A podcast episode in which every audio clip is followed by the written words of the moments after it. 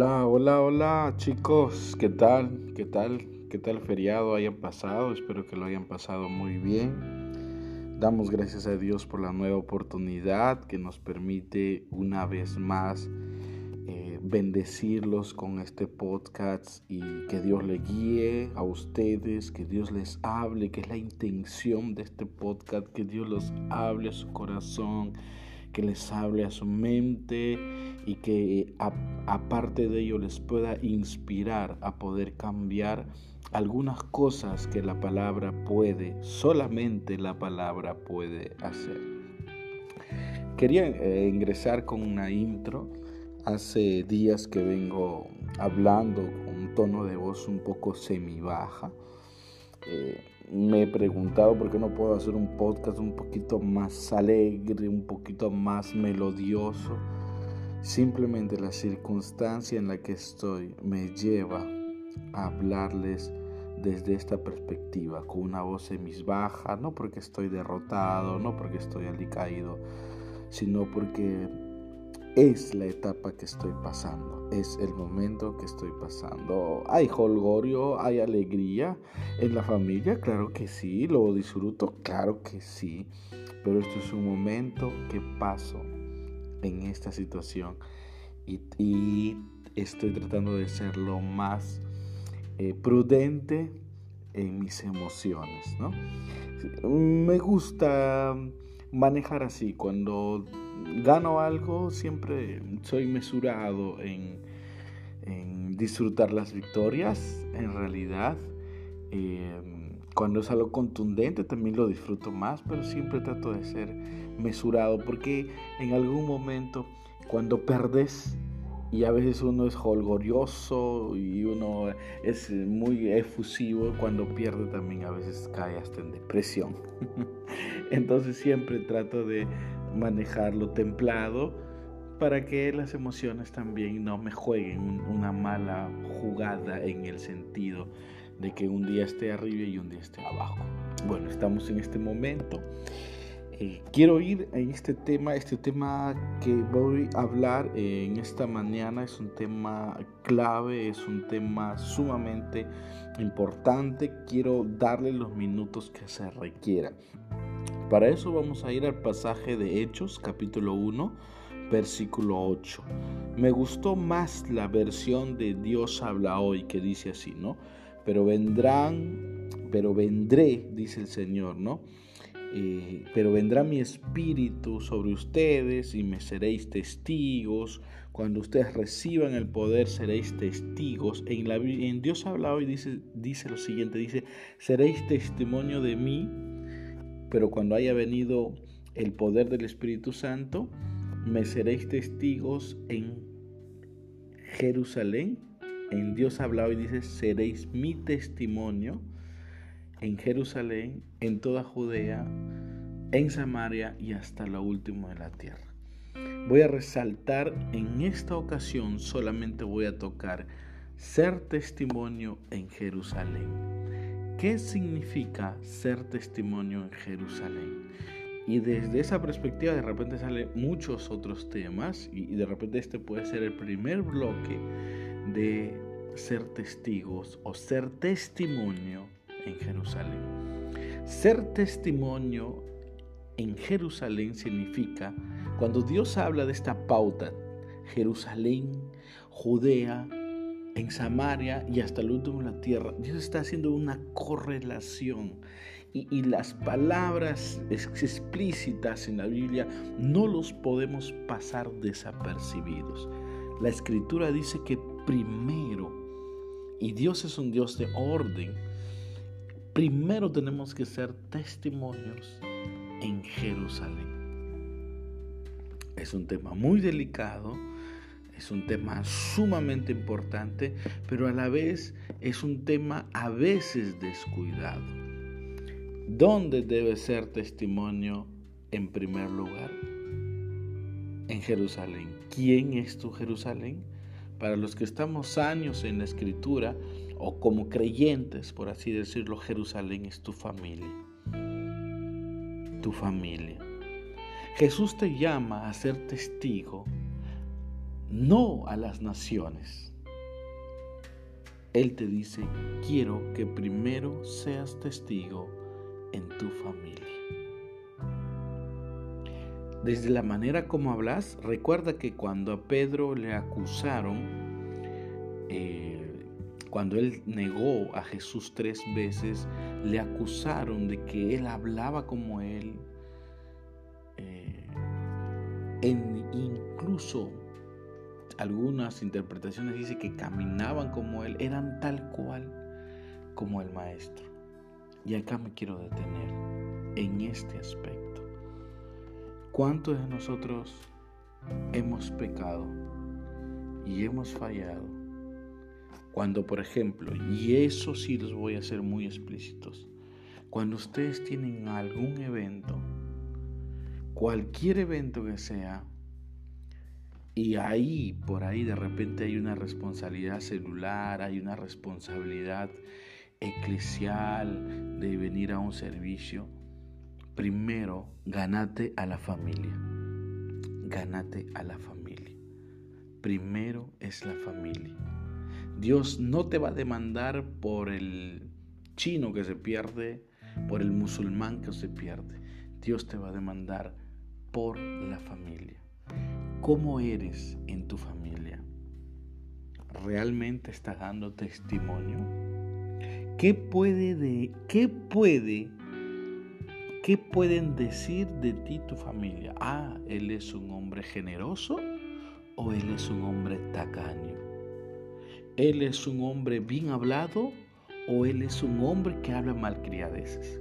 Tú que referencias una cristianidad, que referencias un acto de vivir en Jesús, ¿estás dando el testimonio que se requiere? la gente, tu familia más cercana habla del cristiano que llevas adentro o simplemente no tienen ninguna referencia sobre el caso. No pequemos en ese sentido. Primero es la familia. Tú que estás de novio o tú que quieres conocer a una amiga, que te interesa o que queremos conocer amistades a nivel eh, social, si te interesa alguien, conócelo desde su familia. Ese chico, esa chica, ¿se lleva bien con sus padres? ¿Obedece a sus padres? realmente toma el consejo de sus padres, no importa la edad, no importa si tienes 25, 30, 40, 50 años. Si tus padres hablan de ti con buenas perspectivas, significa que estás calando en el alma de tus padres. Cuanto más de alguno de nosotros que nuestros padres no conocen a Jesús. Y cuando nos ven a nosotros, tratan de ver a Jesús, pero como tenemos muchas cosas que no suman a favor del testimonio de Cristo, simplemente no se acercan. Y muchas veces no, no los dicen. Para ser como Él, mejor estoy con mi familia aquí. Y muchas veces, y ha pasado, este tipo de personas prefiere irse con su familia que ir contigo, que tú siempre todos los domingos vienes a la iglesia. Entonces en algo estamos fallando. No estamos haciendo un buen testimonio en Jerusalén. Y si no podemos ser testimonio en Jerusalén, menos podemos ser testimonio al vecino que está al costado tuyo. Porque él que te conoce, va a empezar a indicar tus errores. Menos poder ser testimonio en Samaria. Menos podés ir a las naciones si no comenzás con tu familia. La tarea de hoy es investigar qué dice tu familia de ti, qué opina tu familia de ti. ¿Realmente opina bien? ¿Realmente estás cumpliendo con ellos? nosotros somos jóvenes, adultos, en relación a, bueno, este podcast esperemos que, que siga siendo de bendición para muchos, pero quiero ampliar un poquito de lo normal en este podcast. Normalmente tengo una variedad de 10 minutos, pero como se trata de familia lo vamos a hacer en dos partes. Eh, realmente quiero que puedas tú ser de bendición en tu familia. A mí me llama mucho la atención cuando estoy con mi esposa y empezamos a hablar y a discutir sobre temas de familia. Muchos de los errores que yo he cometido es, en el caso particular de algunas cosas con mis hijos, es porque muchas de las veces he estado mirando por mí mismo. Gracias a Dios, la Biblia dice que Dios nos dio ayuda idónea. Mi esposa funciona en la perspectiva de hacerme ver los errores que estoy conllevando y me hace ver el foco realmente de lo que realmente tiene interés. Si yo no puedo ser de bendición a ella, tampoco lo podré ser con mis hijos. Si yo no tengo una conexión íntima con ella, tampoco podré tener conexión con mis hijos. Si bien nosotros los hombres tenemos y llevamos el sacerdocio de la casa, o sea, llevamos, gracias a Dios, la provisión, pero hoy en el siglo XXI lo llevan los dos, pero tenemos algo los hombres que es el liderazgo. Y eso sí lo tenemos por la gracia divina. Y si no tenemos el liderazgo en familia, es muy difícil que puedas sumar un liderazgo más allá.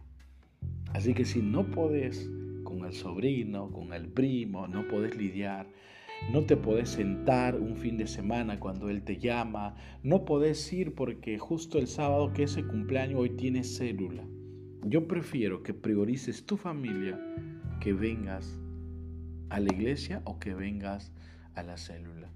Porque si no ganamos la familia, no podremos tener la posibilidad de que en algún momento Él se acerque a la iglesia. Pero si tú asistes a una reunión que de repente cruce, o en el caso de que algunos tengan hijos, no me dices, hermano, eh, tengo un evento de mi hija, ve al evento. Sepa que mi corazón, mis deseos, mi anhelo y el anhelo de mi esposa es que estés primero en el tema con tu hija. Si no estás en el tema con tu hija, más tarde esa hija dirá, como siempre lo han dicho y como he escuchado algunos eh, testimonios, mi papá no estuvo en mi primer baile de colegio porque estaba en su célula. Y ese resentimiento es la que le va a durar el resto de su vida y no lo vas a poder arreglar hasta que Él conozca a Jesús que te podrá perdonar. Mi deseo es, mi interés es cómo te ve tu familia. ¿Cómo te está viendo tu familia? Joven, que, estás de novio, es fácil de conocer cómo está tu novia o tu novio conociendo qué es lo que piensan los padres de él o qué es lo que piensan los primos de él. ¿Quieres conocer una amiga? ¿Qué es lo que piensa su mamá de ella? Si la mamá que conversas un día te sale diciendo, no, ella es una desobediente, nunca me hace caso, ella eh, se va, no, nunca me, me escucha, ya te está dando un dato que ella no es la correcta. Quiero terminar con este breve testimonio, nos hemos aplazado por ser un tema delicado. El día que mi esposa vino a pedir consejo a su papá, le dijo, Papá, tengo una relación, ya hemos tomado la decisión de, tener la posibilidad del noviazgo, ya eh, hemos conversado sobre esa posibilidad, el chico se me ha declarado, pero quiero saber tu opinión. Conversando con ella y en algún momento conversaremos también, le preguntaremos me dijo claramente a mí, si ese día mi papá me decía que no, yo contigo terminaba.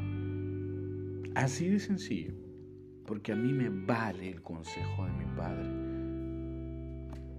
La pregunta ahora va a ser, cuando tú le preguntas